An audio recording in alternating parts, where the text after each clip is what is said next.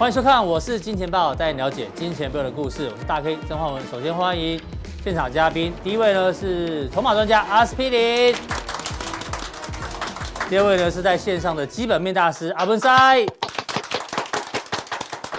好，这个台北股市受到昨天欧美股市啊黑色星期一的影响哦，今天呢中场是大跌了两百六十点。那我们看一下 K 线，包括所谓的月线呢已经跌破了，然后这个前坡的颈线也一并的跌破，所以接下来的行情该怎么办呢？会不会黑色星期一哦变成黑色一星期哦？这个我们今天要特别讨论。那讨论之前呢，我们今天在 FB 金钱豹调查局问大家这个问题。在大跌的时候呢，台股还可以进场吗？阿哥，我没有送礼物，对，就有八十九则留言，哎，是大家都不敢进场，所以都来留言吗？还是说我们以前送的礼物没有吸引力？有送礼物才二三十折，没送礼物八十九折。台股今天太有吸引力了，太有吸引力，对，大家大家都还想说大跌到底要不要进场？这样子留言呢，我们快速让大家看一下哦，因为我们为什么要做田野调查？其实田野调查哦。最重要的特色就是，如果看法一面倒，对，全部说可以买，那就不会发，那就不对，那就不能买。如果全部说不能买，那就是可以买，没错。那我们来揭晓一下答案哦。哎呦，有人说转空，哦，啊，有人说哦可以买，有人说停看听，嗯，空手空空起来，哎呦，秋收冬藏，哦，这个应该是 V 怪客，V 怪客上礼拜讲的这个要有风险意识哦，嗯。然后阿哥如果看到比较多的，可以呃看到比较合你胃口的，可以点名哦。可目前看起来多空都有，对对，多空。先回了解进，哎呦，这个就是多头哦。对对对，回调就是买入，这个是买入股啊哈。对，这个也是偏多的哦。那有人说要减码，哎，这个不错哦。对对，今天下午的外销订单哦，有学到有学到，对，有学到，用生命等待。哎呦，这谁的？哦对，乙哥的乙哥的粉丝，又是你俊男哥。哎呦，有实力哦。对。铁粉，哦，乙哥的铁粉可以买，会很累哦。跌停买，跌停捡垃圾。哎呦，晕船，哎，晕船，这是又买了航运股吗？哦，或者是那个羽球国手叫什么？戴资颖爸爸不是说他会晕船？哦，没有，想多了，想多了，因为大家都在讨论奥运为什么不是坐一船过去就对，因为船没有位置啊，对不对？坐船，阿哥，坐船会迟到啊，不是坐船啊。哦，为什么坐？是没有没有船？经济舱。哦哦，阿克，你还蛮幽默的。对，为什么奥运不是坐船？对，大跌大买，小跌小买啊。好了，反正看下来哦，这么多，哎呦，好像多空都有。那很抱歉哦，今天田野调查，大家看法分歧，看法分歧呢，通常代表行情会。很难做哦，很难做，没错，答案就是很难做，好不好？多空都有，都有，对对。那也很谢谢这将近一百位的留言，好不好？谢谢大家，让我们知道大家的看法。那谢谢这个留言。那重点来了，今天呢，另外一个我个人比较关注一下，就是台风要来了。没错，对。以前台风要来的时候呢，我就会每天算今天是礼拜几，有没有？对，二今天二十号，对不对？现在啊金马迪加哦，二十号，呃，就礼拜礼拜二。然后到台湾的时候，这个是二十三号是礼拜几啊？礼拜五，所以就想说哪一天到台湾？对，如果礼拜六到，我们就可以聊聊。对，啊，如果上班时间到，哎，那就刚好，那就赚到台风假。对，这是我们最最想讨论的。那因为台风哦，我们台湾人从小都跟台风、跟地震一起长大，是，没错，我们都很习惯了啦。可是如果不能放台风假，我会受不了呢。是 WFH 的哈，对，因为现在网络上一片骂声啊。啊，对，对啊。劳动部你怎么可以不放台风假？就像我们刚聊台风假那个快感是什么？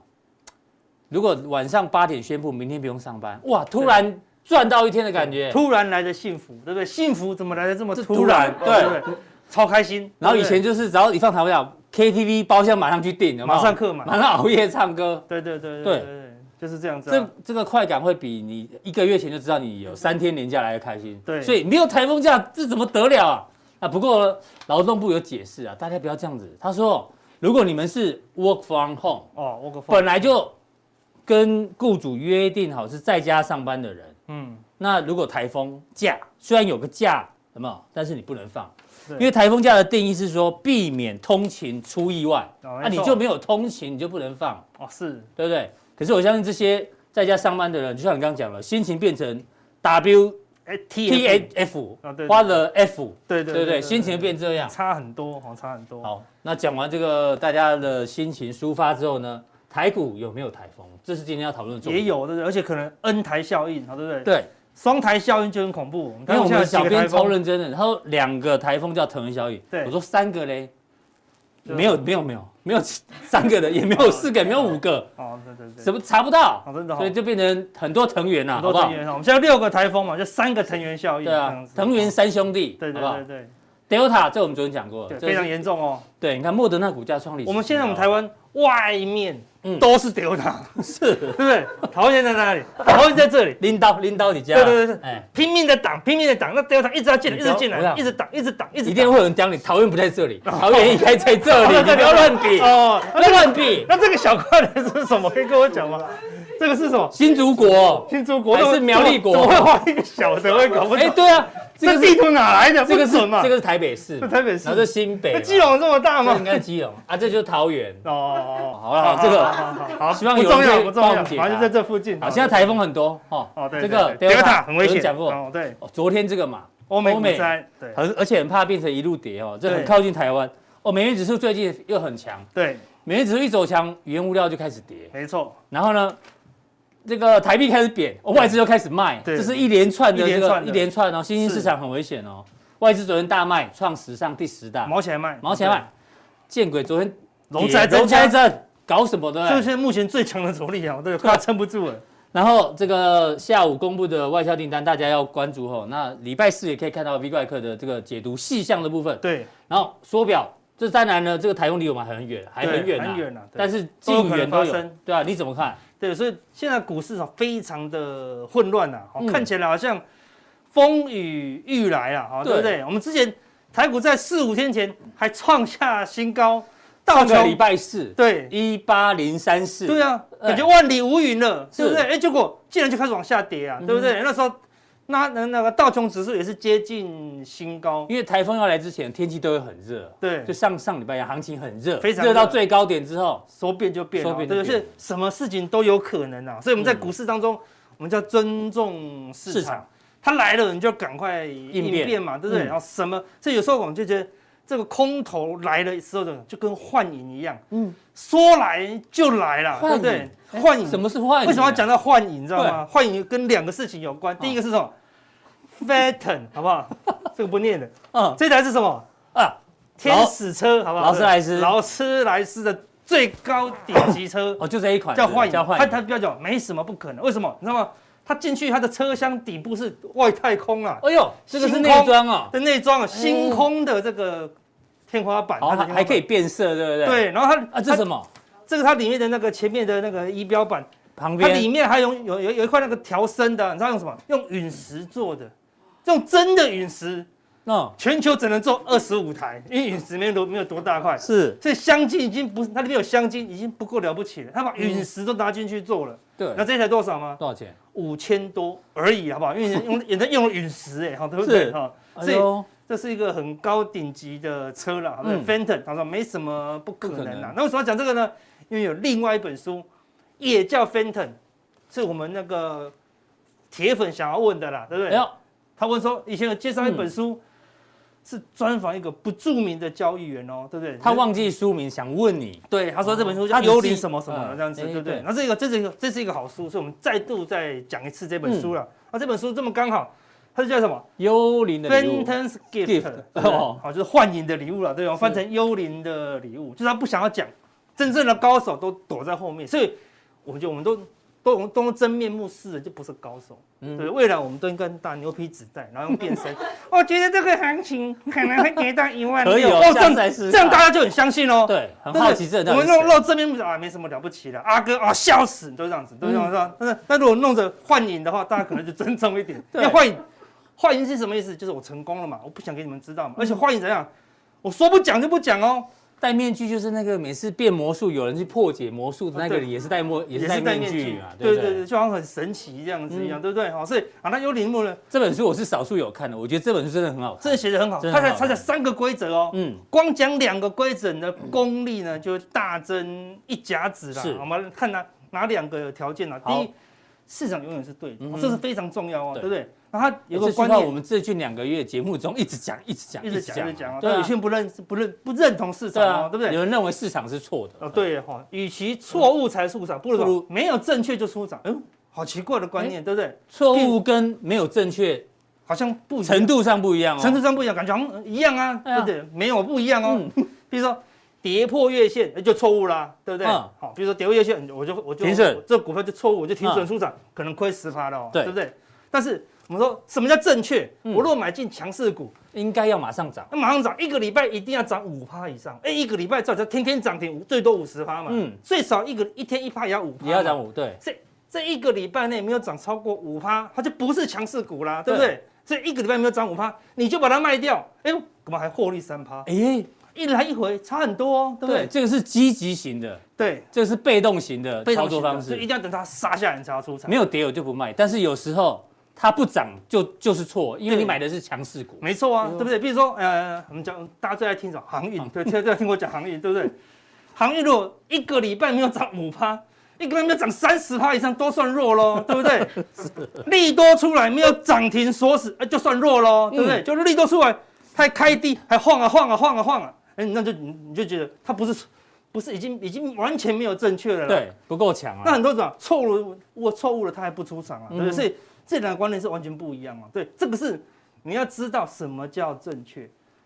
哎，这有一种那种味道，叫做先知先觉。对，哎，我买的强势股不涨，你就要有先知先觉，哎，它是不是转弱了？就怪怪的咯。对，那你如果手停损，这叫后知后觉，还可以。你不要停损了，对，它还不还不动作，那叫不知不觉。已经利多跌破月线，你还不知不觉，那就不行了。你说我要当航海王，对不对？事实上已经沉下去了，对不对？好，这里就 要小心一些了哈。那。那另外这个我把它翻译出来，我觉得这句话是完全完全最好的一句话，一定要牢牢的记住。好，在市场啊，这市场啊，这是股价的意思，证明你的部位是正确之前，这句很多听不懂了。什么叫做证明你的部位是正确？就我如果做多要赚钱嘛，就是要赚钱嘛。对啊，我多单进去就知道赚钱嘛，对不对？单子进去就要赚钱，所以没有赚钱之前，你都要假设自己是错误的，自己是错的。对，不能说 EPS 三十几块就是对的哦。进去就跌停，那就基本面很好，我进场，但是这个部位没有让你赚钱，你就你就要小心。一直假设自己是错的嘛？对对对对。对，既然是错的，怎么样？就会有两个好处。第一，你就不会重压嘛。是，明明是错的，你干嘛重压呢？对不对？然后看错了，停损是正常啊。嗯，因为本来就是错的啊，错了停损很正常啊，对不对？所以我们都假设自己是错的，战战兢兢的跳进去，那会亏很多吗？就不会喽。对，都是。所有人，所有人，我们认识的所有人，只要会大亏的，都是什么？都认为最正确的那一次才会大亏。对，因为认为对的你才会重压嘛，对不对？是。害怕害怕的时候，哎，都反正都赚比较多，嗯，对对，这样子。就买的比较少的时候，反而反而容易赚。对，然后那时候我们这么害怕，怎么会赚到钱？他就给你第二条。第二条什么？第二条什么？当市场说你是对的，怎么样？嗯，勇敢的加码。这个就更难了，对不对？赚钱了，对不对？赚赚钱的好想出场，好想卖，还加码嘞。对，不要任意停利，好不好？跟某些人讲，不要任意停利，好不好？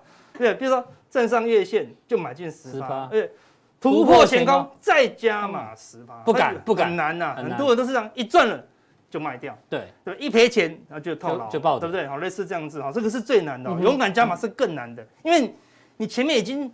因为因为如果你这个没学会，就是一直学会，一直学会，学会，一直学会，你就你就在市场上毕业了嘛，对不对？对你学会了这个，在市场上长维持很久的老手，嗯，没有办法赚到大钱，为什么？因为因为你习惯害怕的嘛，对，所以你没有办法怎么样，勇敢的加码，对不对？好，所以这个很这这这句话才是让你赚钱的关键啊。是，但是加码的部位怎么样，也是错的哦。我说啊，阿根不是说。已经说说对的了，那是说你原本的部位是对的，嗯，因为你原本的部位赚钱了嘛，这个部位基本部位赚钱，对啊，加码的部位还是错的哦，对不对？所以随时怎么样，还是要出场哦，直到怎么样，你的加码也正确了。就每一次有新的部位进去呢，你都要都要回到第一条，这样没有对之前你要假设是错的，对，所有部位都要赚钱哦，对不对？所以直到怎么样，一进去加码以后三天没有赚钱，你就准备出场了，对，三因为既然都已经是加码了，代表它是真的要涨了嘛，对不对？是。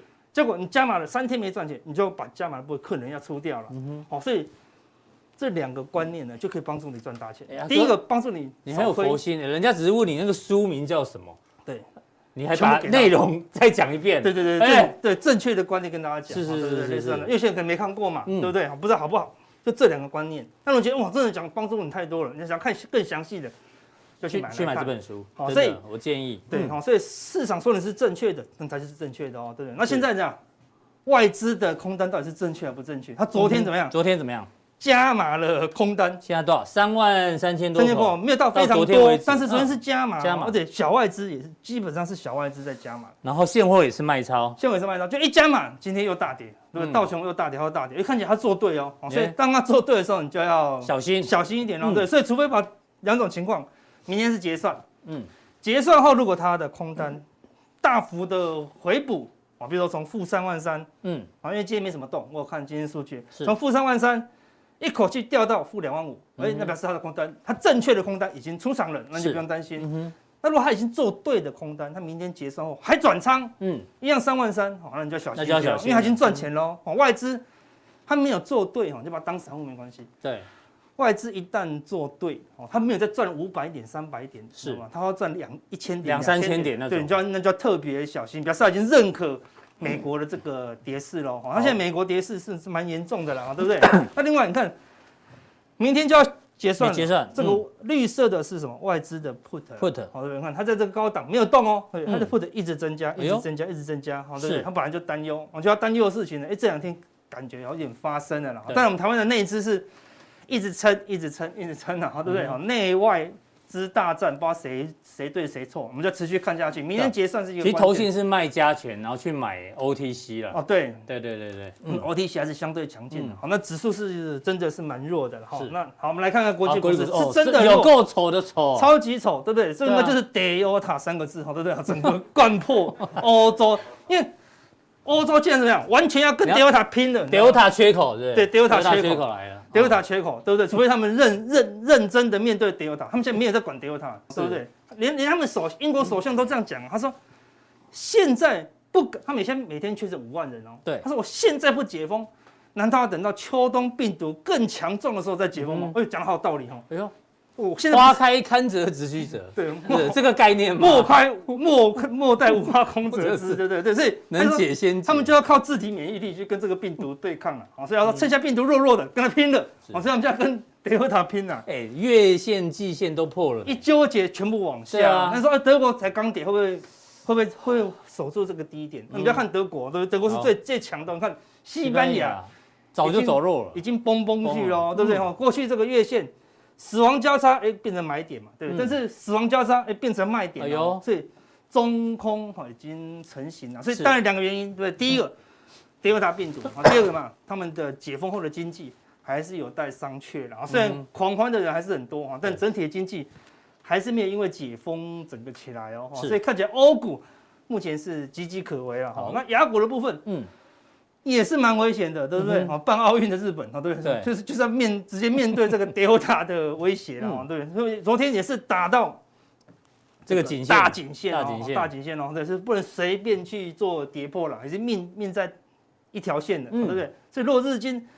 一口气跌破这个线，大家特别小心。对啊，这个头部是真的有点大，牙骨可能就会要小心大地震哦，对不对？表示资金是撤离，好，雅股因为它头部也做很久了，好，对，所以这边你说要转多的几率已经慢慢变小，因为头部越来越对，越来越低啊，对不对？到颈线一直都在这边，然后低点也越来越低，对，一直测一直测，不要测到破掉。啊，事实上月线已经也在下面了，好，所以这个是什么时候跌的问题了？对，因为欧洲已经开始跌了，哈，日本只是什么时候跌的问题。好，那我们来看，就关键就是在美股，美股。美股如果撑不住，真的没有国家撑得住了，对不对？那那道琼啊，一二三，这三天前完全没事哦，对不对？对，还在历史新高，感觉很强啊。嗯，邦邦两天直接来回撤，而且有一度跌破，盘中跌得快，这是期货啊，盘中跌得快一千点，接近一千点。对，所以今天呢，最好是能够守住。目前电子板都电子盘是表现的还可以，有止稳哈，那你就观察，如果明天再一根，好，那就正式啊跌破这个。长期趋势线哦，大家想说会不会像这两次一样啊？有没有跌得很快起来，跌很快起来，所以希望你赶快起来。你如果不起来的话，那就是惯性改变。对，好，那我们之前已经讲过嘛，对，这一次的是之前有讲过，这个是那个四巫日哦，四巫日 压低哦，压低结算无法拉高撑结果，所以我就说九月十五日要谨慎一些啦，对不对？如果它再往下跌破这个地方，好，那就要讲这个一口气修正，就是修正到。九月份的四巫日哦，下一个四巫日，对，那就是有一段时有一段跌幅了。好，那最强最强的是属于纳斯达克，嗯、哦，过高，沿着月线往上攀升，但是呢，一连跌三天，一口气可以贯穿月线，月线啊，大家有好处是说这个月线还是很陡，很陡，所以正常来说应该会反弹，嗯、啊，应该会反弹，反弹如果不过高就要小心，小心，好，所以我认为说这边可能可以期望有一个反弹行情啊，啊，那反弹行情。但是但是但是，如果它不弹的话嘞，不，它它它没有急弹，他如果只是在这边晃啊晃，那就比较危险哦。该弹不弹，反而要要更小心。当然当然，那你现在本来就要很小心了，因为欧股已经转确定转弱，亚股也是快要崩溃了，对不对？好，那这现在是属于转弱。那我们刚刚讲说还没转空，啊，就是道琼如果道琼破线，啊，再再杀一个就确定转空，那你的部位就要降到非常非常低，几乎不能有部位了。那现在已经转弱，所以部位本来就要降到小一点。好，不能说为了为了这个反弹又修黑，不行。你要假设自己是错的，对，明明已经蛮错了，对不对？你要假设自己是对的，那就很可怕。好，所以反弹不是让你多单的大机会，不是，只是说你有少部分的多单可以等反弹怎么样出场。是，如果你有空单，也等反弹怎么样再来布局啦。我意思是这样子。好，那目前是月线在有时候不能随便被贯穿。对，好，所以贯穿就是比较弱势的一个做法了。好，那另外一个很弱的什么？这超弱的，对，跟日本一样啊，做出一个超大的头部。罗素两千再讲一次，就是纳斯达克里面最小的两千档股票，嗯，所以他们表示表示他们的主力怎么样，开始在撤了。好，那打到这里，第一有这个支撑，是；第二月线死亡交叉，周总通常容易有反弹呐。好，所以我们说加上那个纳斯达克有可能反弹，这边也有可能有反弹，但反弹靠近月线。也是要卖点哦，所以这边就看要不要反弹而已，或是直接杀，这两种可能都是弱势的哦，都是不能积极反弹后再跌跟直接跌的差别而已，都会有跌哦，对不对？都是跌，对哈，所以你都要不能要心理准备，不能太多了。那你看多头的格局上，原油不能随便大跌，可是原原油是一口气重挫，哦，破季线哦，对不对？好，然后回撤前高，哦，这地方可能也会也会有点支撑，也有可能反弹。那毕竟季线也是走阳。哦，所以这边都有可能。我说就技术面，它有可能技术性反弹。对，那如果不弹，你还是要有应变的措施哦。对啊，有人说昨天大跌，唯一比较可以正面切入角度就是原油。原油跌的话呢，至少通膨压力没那么大。哦，对对对。可是通膨压力没那么大，你说这个 FED 升息就没那么快。对。可是有时候远水救不了近火。没错。因为现在跌是跌最近的这个台风很接近，不是那个。缩不缩表的问题，没错，好，对，可能短期大家对经济隐忧就扩大了嘛，哈，对不对？好，那唯一唯一一点点一丝丝的亮光就是 NVIDIA，好不好？辉最佳救援投手，对，他现在才多少？七百五哦，对不对？因为他今天一拆四了，所以很多人跳进去怎么样？抢着出钱，变便宜了，对变便宜了，明天会更明明今天会更便宜嘛？他现在才七百五，我看人家分析师把它从七七五。上调到九百九五零，对不对？然后另外一个从九百七十五调到一千呐，对，这个就是我们的救援投手。那跟台积电是同产业。昨天费半能能够收在平盘附近，就是因为对，唯一收红的就是费半，就是靠 NVIDIA，就靠这档股票而已。对啊，所以如果 NVIDIA 今天再度表现好一点的话，哈，对不对？那就是一个救援投手。所以我才刚才讲到电子股渴望，因为它出现一丝丝的反弹。但是万一万一它没有，也撑不住，那就更严重哦。所以晚上要看它，那费半要涨。台积电也要涨啊，嗯、对，所以台积电涨可能成为台台湾的那个救援投手啦，对不对？对，所以等一下加强定，哎，我们就会跟大家讲我们台积电。台电你怎么看？关键看法由 NVIDIA 啊去推测的啦，对不对？好，讲到加强定，哎呦，这是什么？我们。上次跟大家讲一张七月十六号私房观察的一档标的，就你那天唱那首歌叫什么？新鸳鸯蝴蝶梦。对对对对，新标股蝴蝶梦。啊，然后对对对对，我们的个股范例，个股的对对，有没有私房观察？那时候什么？哎呦，一个莫名的外资，说这不一定是真外资哦，对不对？好，那时候看它才刚刚一点点突破，嗯，对不对？我们就把它抓出来，哦，对不对？结果呢，我们讲在这里哦，对，对不对？刚刚突破哦，它休息一天。昨天涨停，昨天美股也不好，今天再度涨停了，对不对？果然是奇怪的股票，对不对？所以阿姑阿哥的这个范例哦，这个相信有注意到的人应该很开心啊。对了，因为有便宜嘛，对不对？你一定不会买贵的嘛，对不对？这一种才十五块多。那待会加强地呢？阿哥会针对台积电的关键看法，这影响到大盘，非常重要，非常重要。那加强力怎么定呢？提醒大家一下，看一下，好，这边来这边，好，看完了影片，显示完资讯。啊，这三个其中一个点进去，你就知道我们对台积电的关键看法。嗯哼，好，非常谢谢阿哥的一个分享哦。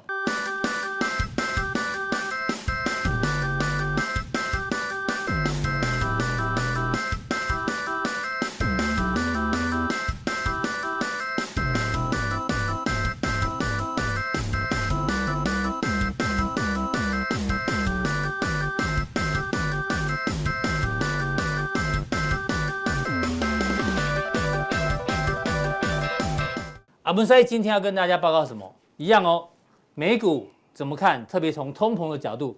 另外，昨天才开法说会的阳明呢，阿文师因为他基本面大师哦，所以他看法也很重要。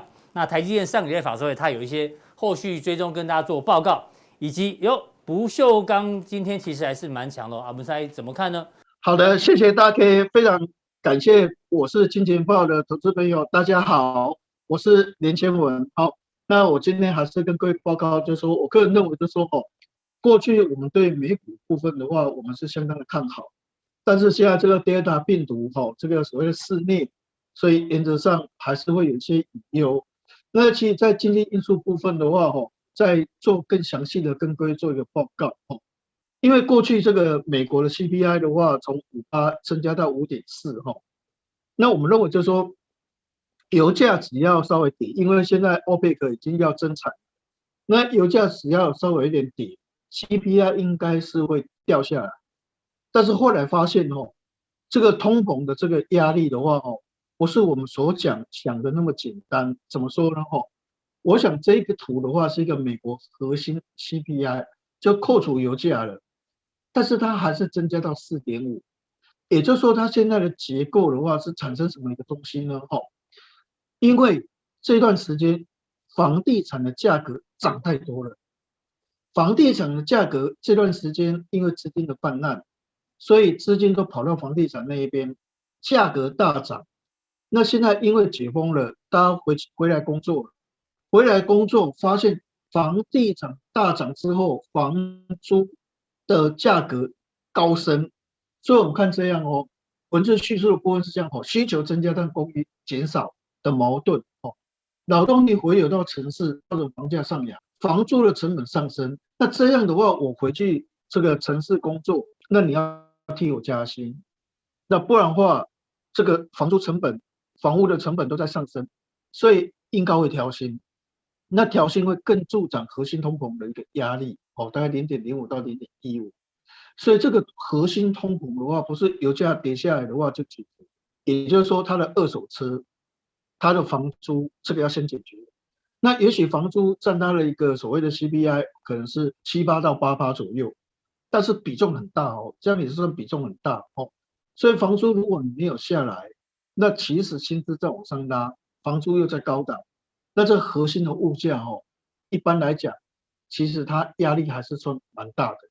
那我们再看下一页的这一张图哦，加拿大哦认为就说哦，你在所谓的封城，你都没有去消费，你现在累积下来的东西的话，等到解封，你就会大量的消费。所以加拿大的央行认为哦，会有二十个 percent 哦，会超额储蓄的话，会来做消费。所以加拿大开始第三度的缩减 QE。虽然美国还没有缩减 QE，但是加拿大已经实施 QE，而且纽西兰的央行直接 QE 升级，所以这个也会逼迫 FED 后面的一个动作。所以我个人认为缩减 QE 还有升级的话，对美国股市的压力可能会越来越沉重，这是值得我们要做一个参考。哦，我们看左边这张图的话，是中国 PMI 的指数，哦，你可以发现，哦。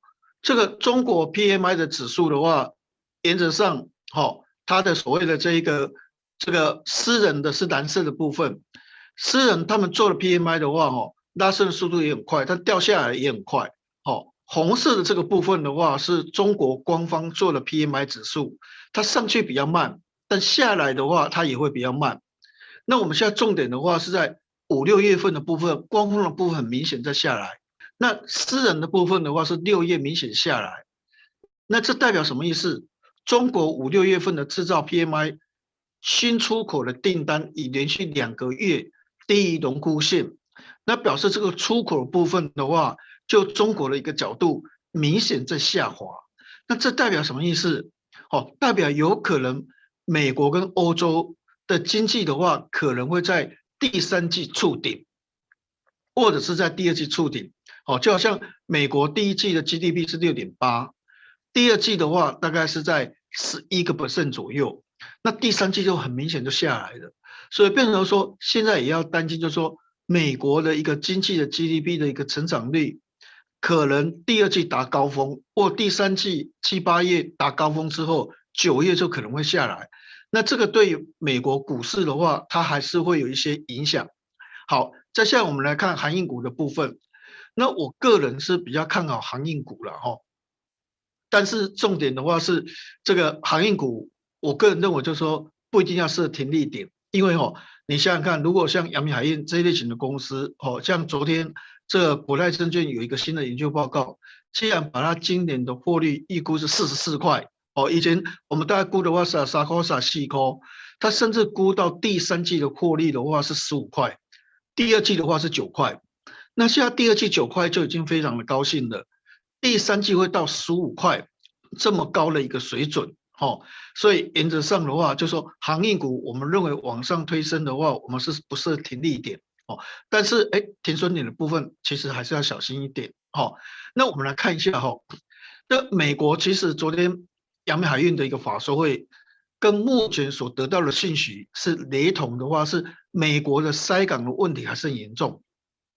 那现在因为哈各个港口货柜塞满了，所以美国最大的铁路公司叫联合太平洋铁路哈，它就停止，它避免就是说你现在比如说有一千个货柜，我那我再继续送过去的话，一直累积一直累积，这会助长运价，那我就慢慢的送过去。那看起来好像消化比较顺畅，那这样运价就不会涨太多，所以它是在帮忙看能不能把运价的话，哈，原则上能够做一个所谓的舒缓的一个所谓的挤压的一个动作。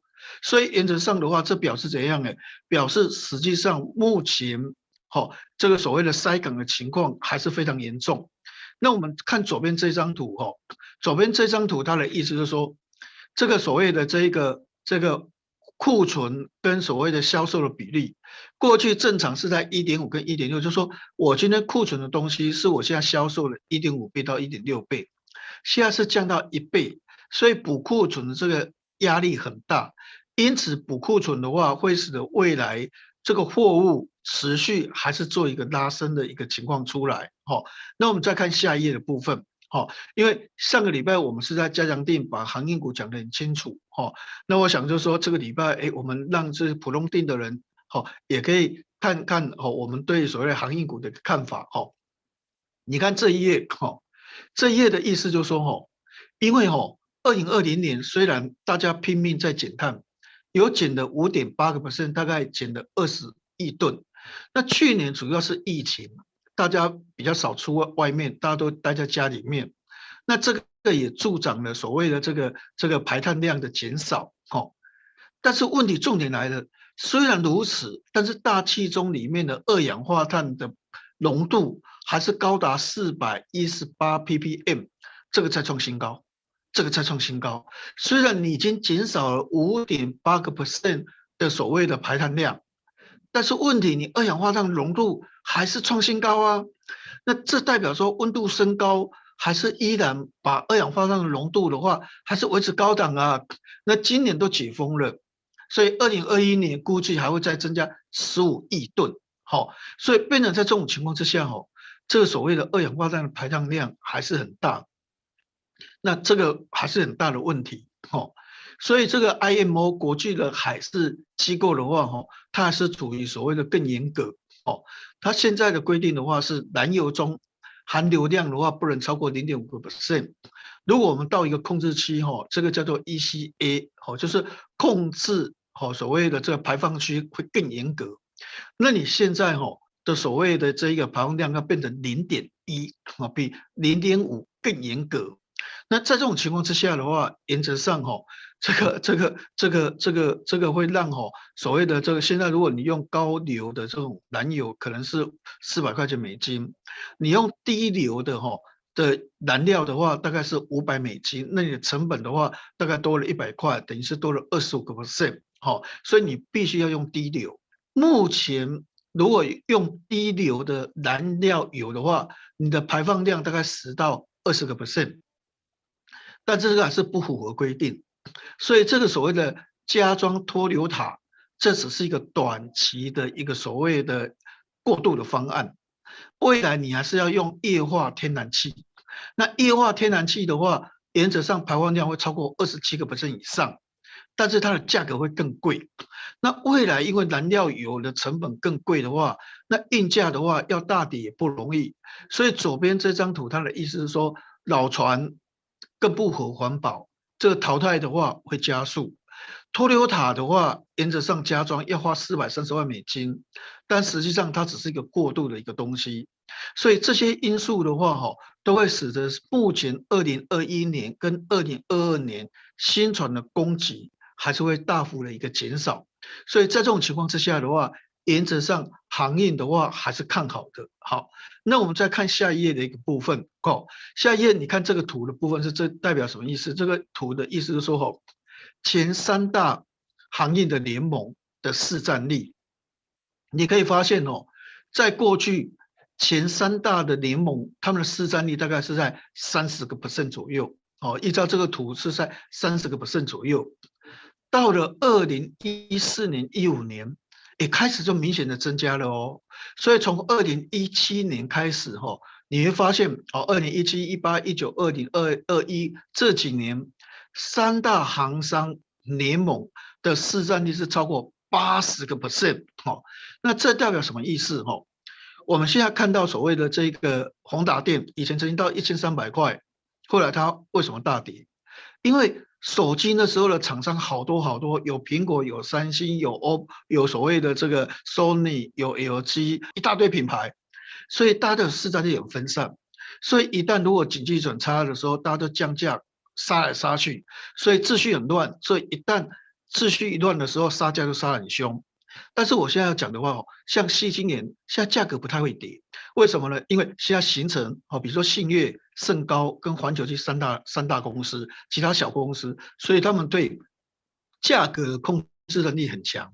那像低润，低润过去价格跌也跌很凶，但现在低润你看哦，这个已经形成了三星、Hynix 还有美美光三大联盟，所以低润价格就跌不凶。那现在因为这个硬价的话哦，形成三大。硬价的联盟的话，哈，大概原则上市占率是八十个 percent，所以未来如果进入淡季，好，或者是哎景气可能反转的时候，他们的运费的调降的话，也是阶梯式的调降，它不会一下子就崩跌的一个模式，做一个下跌的格局，好，所以原则上我们认为航运股的部分，还是目前整个市场里面。基本面还是最强，好，那当然有时候的话，呃，可能会因为什么因素而下跌，好，但是我个人认为就是说。一般来讲，哦，应该还是属于一个比较大波段的一个格局，哈。那航运股，我觉得以阳明海运为例的话，哈，停利点的话是不用设，好，但是反而停损点的部分的话，以目前价位，如果真的跌破一百五十块以以下的话，哈，还是应该要做减码的一个动作，哈，因为有时候股票市场基本面是最重要考量的因子，但是有时候哈，筹码的凌乱，哈，那个融资多杀多的一个压力的话。也会使得普很多的股票普益蒙尘哈，那这一点的话，哎，倒是也是要小心一点哈。那另外我们来看下一页的部分的话，我们来看这个钢铁的部分哈。那钢铁的话。那像哎以今天为例的话，像永强哦，本来杀低哦，几乎快跌停板附近，忽然间就到到平板以上，这表示目前的整个钢铁哦，在今天虽然跌幅还算重哦，但是重点的话，钢铁仍然跟行业一样，是整个大盘的一个重心所在哈。那我们来看一下哈，因为我们之前在钢铁讲，我们一直觉得是出口型的钢铁，包括像热轧钢卷，还有所谓的不锈钢是比较好。那国内的像钢筋。H 型钢，好，或者是钢坯这些的话，哈，国内的平板钢这些的话，可能是比较弱一点，哈。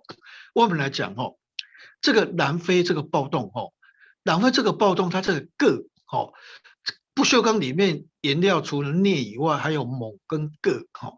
那这个铬，南非全球的市占率是四成，哦，是四成，非常高的一个比重，哦。那这个铬，哈，为什么不锈钢？哦，不锈钢不是。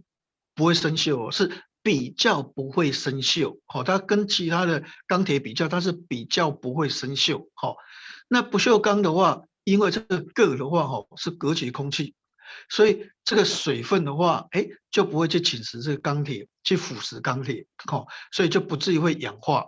所以这个铬的话加进去，会让不锈钢比较不会生锈。好，所以铬是非常重要的。那现在不锈钢里面镍当然是很重要，好，那我们这样来看哈。现在镍的话是电动车里面电池里面很重要的话，叫做镍钴锰。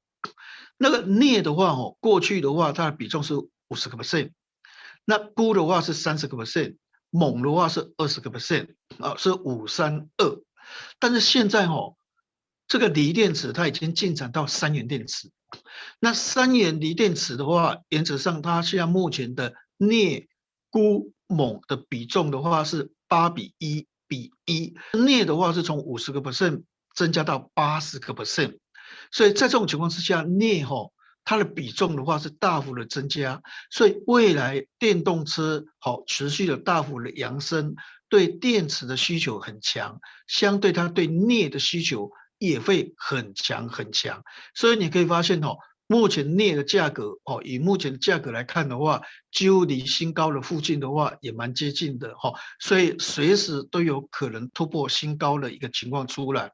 那我们来看下一页的一个部分哈，下一页的话，那如果说以钢铁股为例的话，比如说这个是隐藏的一个所谓的现形图的一个这个财务报表的一个部分，好，那一般预估的话，就是去年赚一块五，那今年大概是两块半。但是我认为，就是说，因为镍的价格不容易跌，所以不锈钢的价格的话，哈，我个人认为，就是说，也要跌也不是那么容易，哈。那虽然大家对钢铁的获利预估，哈，都是保守预估，它不会像就说，哈，啊，电子股，哈，常常预估获利，比如说这个旺系，哦，今年赚九块，明年估十五块。那钢铁跟玻璃，哈，常常估的话，就啊，今年赚两块五，明年赚三块三，好，大概都是这种估法，好。但是我觉得说，明年以目前的一个价格，还有这个这个全球的一个供给需求一个趋势的话，明年其实获利有调整的空间，应该是蛮大的哈。所以原则上，我们对钢铁股的部分来的话，还是看好出口型的钢铁，好，包括像不锈钢、热压钢卷这一部分的话，是我们所观察的一个重心哈。另外，我们来看一下所谓的这个台积电的一个部分哈。其实哈，台积电这次的法说会，我个人认为就是说，今年的营收预估哈，其实我是觉得说不至于太差。好，虽然那法说会晚连跌两天，哈，因为本来大摩预估是九个 percent，好，成长九个 percent，花旗跟富邦都估十一个 percent。好，但是汇丰银行的话，汇丰证券的话估二十个 percent，那是后来股价涨是因为汇丰那个它乐观预估，但是一般平均预估都十一个 percent，我觉得这是个中性。好，那我们再看第三点，哈，就是台积电目前的营运跟中规中矩，也就是说全球半导体的成长率本来今年预估是十二个 percent，这是不含记忆体的哈，台积电把它调高为十七个 percent，那表示说其实今年都没有问题。哦，今年都没有问题。机械代工从机代工从成长率从十六个 percent 成长到二十个 percent，哎，这个也都没有问题，这都比预期好。所以理论上法说应该是股价不至于连续两天的一个重挫。其实他讲的重点的话，应该是在下面这个问题哈，因为他法说里面其实还是有稍微有一点就是说不满或者是被迫的感觉哈。他的意思是说哈。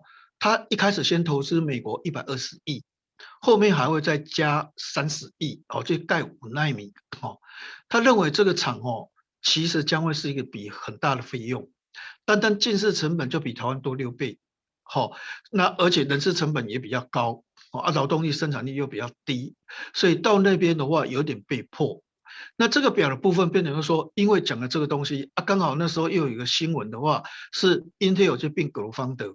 那好像就是说，呃，好像就是这个这个 Intel 的话是火力全开，高阶的它要发展七奈米，类似于所谓的台积电三奈米，那二十八奈米那种所谓的成熟制程，它也要并格罗方的，好革新，好来跟联电啊，跟台积电的成熟的制程拼，哦，等于就是说，哎，跟台积电全方位的拼了，哈，那有有这个味道了，哈，那我们可以发现就是说，其实台积电点是在这个地方，哦，你看。二零二二年的毛利率本来是五十二点二二，把它降到四十九点七，因为明年的话是三奈米，他认为三奈米成本下降的速度没有像七奈米、五奈米下降的速度那么快，所以三奈米已经到所谓的摩尔定律突破了，就是说没有达成摩尔定律，也就是说理论上你新的制程一出来，你塞的机这个电晶体越多，所以你的成本就会下降得很快。结果你现在可以发现你已经降不下来了，那降不下来的话，变成说你的毛利率从五十二点二降到四十九点七，然后明年的话从五十二。二零二三年从五十二点五降到四十九点四，所以原则上台积电要更大力度来突破这个余力。但是以目前看起来的话，台积电的股价应该慢慢有支撑，这值得做一个所谓的观察。那等一下我们在这个加强錠的部分，我们有更精彩的内容跟各位报告。那欢迎各位，我是金钱豹的投资朋友的话，能够收看加强錠的一些内容。谢谢各位。